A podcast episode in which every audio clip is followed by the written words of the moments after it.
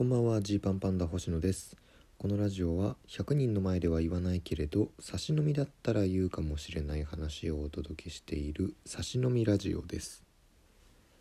まあ去年とかって飲み会ほぼできなかったじゃないですか。で今年年のせいなんかねこう今だったら飲めるよみたいな感じで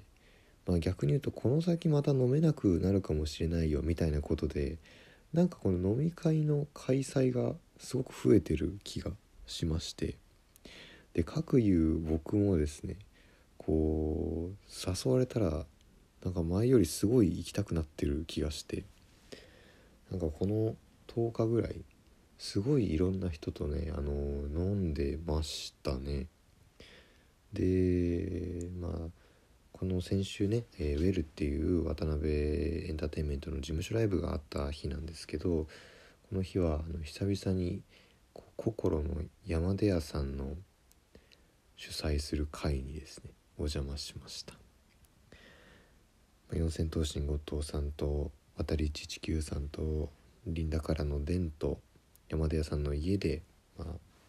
ちょっとね忘年会っぽいことをしたんですけどすごいこれが懐かしくてね。あのー、芸歴1年目の頃とかねほんと毎日のように山出屋さんの家に行って今言ったようなメンバーで集まってでなんかすごいもう深夜結構な時間までお酒飲んででも僕は大学生の時とかそういう経験全くしてこなかったんで、まあ、どっかねそういうのすなんかお酒飲むのとかってってなんか思ってなんかなんだろうどんちゃん騒ぎするみたいなのが冷ややかな目で見てる側だったんですよ。で多分今も僕そう見られてると思うんですけどまあなんかその山田屋さんとかってのは本当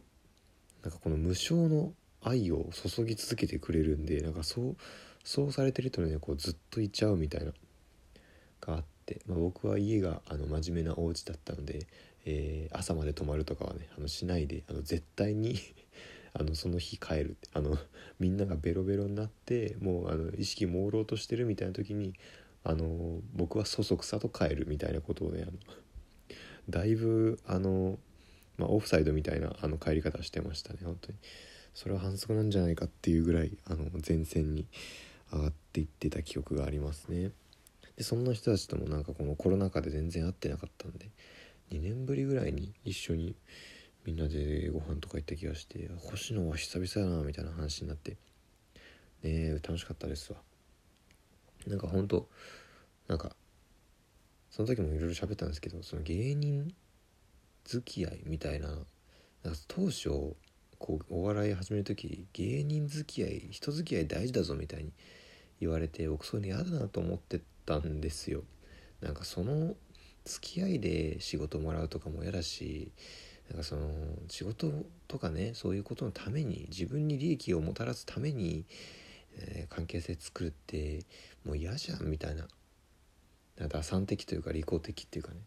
思ってたんですけどなんかもはや山田屋さんの近くにいる人たちってそのまあ仕事もそうなんですけど仕事とかもあのー、もう通り越してすごい仲いい、まあ、友達って言ったら先輩に悪いけど、まあ、なんかそういう感じなんですよね。だ仮にこう急にね、うん、誰かがなんだろう全然別の世界行くってなったりとかあのしたとしてもきっと何年後かも普通にそういうの関係なく集まるんだろうなみたいな感じがする距離感なのがすごいいいなと思ってで芸人の人付き合いっていうのはあのここまで行くやつのことかっていうこととかもねこう勉強になったなって思いますね。それであとはえー、っとこの間、まあ、この間じゃないか月曜日とかは、まあ、僕は10年以上お世話になってる先輩アントワネットのイクさん主催のですね、えー、温泉温泉企画というかまあ、そのあるんですよね。そういう都内だけどちょっとなんか遠出してきたみたいな感じになれるぐらいいろんな温泉とか岩盤浴とか行けたりする、えー、施設がありまして。でそこにママタルトの日原さんとフランスピアの中川と全問キーの荻野と一緒に行きまして僕はちょっと仕事の関係であの途中からだったんですよ。先にみんな一周一通り温泉とかサウナとか岩盤浴とかやり終わったところにあの僕が合流させてもらいまして。で星野が来たからってことでもう一周温泉行ってでご飯食べてで締めでもう一回岩盤浴と温泉行ってみたいな。でねそのまあ何回か僕連れてってもらったことがある施設なんですけどすっごいねもうあの時が止まるというかなんかずっと行っちゃう施設なんですよね。でもうなんだろうな。あの大人帝国の逆襲に出てきた時のあの大人大人があのずっとそこにいたくなる世界。ちょっとすいません。うろ覚えで。あるじゃないですか。あの現実を見なきゃダメだみたいになる。そのねなんか昔の懐かしい思い出に浸ってばっかりじゃダメだみたいになるとこが確かあったと思うんですけど。なんかそんなような感じであの温泉施設に行くとですねもうずっとそこにいて一生過ごしたくなってしまうんですよ。でそこからみんななんだろう仕事があったりすると日原さんなんてその日ちょっと稽古があるって言って途中でそこに行ってから温泉使ってからそっちに行くっていうことをしてたんですけどこれはなかなかできないよみたいなみんなで称賛してましたね。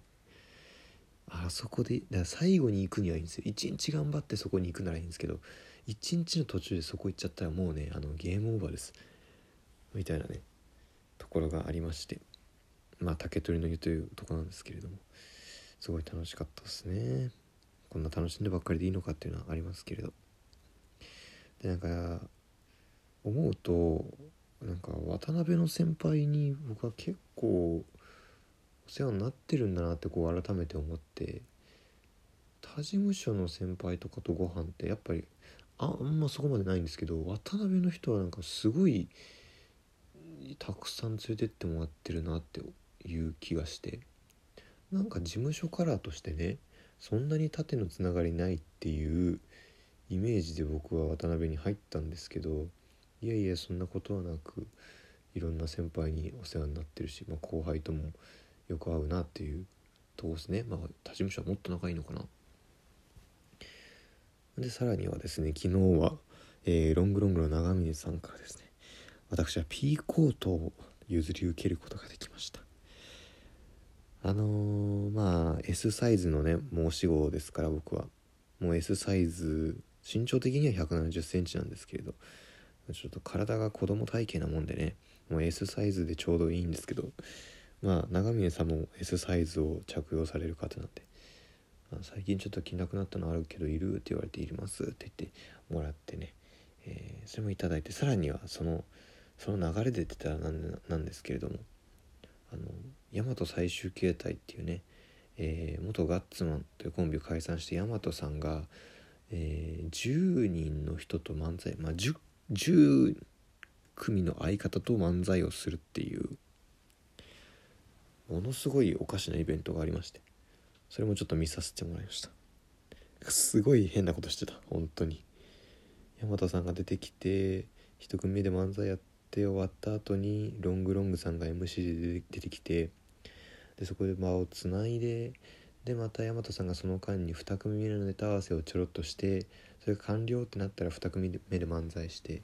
で終わったらまたロングロングさん出てきて場をつないで大和さん3組目のネタ合わせして終わったら出てきてみたいなあのね、ヤマト最終形態ね、ロングロングさんが一番出てたかもしれないですね。それぐらいすごいライブでした。ね、それぞれの色がすごい出てて、そこも面白かったですけどね。まあなんか、こうギュッと、ギュッとそういうイベントが続いたからか、すごく先輩にお世話になっているっていうのをね、改めて思いましたね。まあ、なんか、まさか自分がそういうことをされると思ってなかったというかねえネタだけの世界とまでは言わないけれどもネタやってなんぼでしょっていう心意気でこう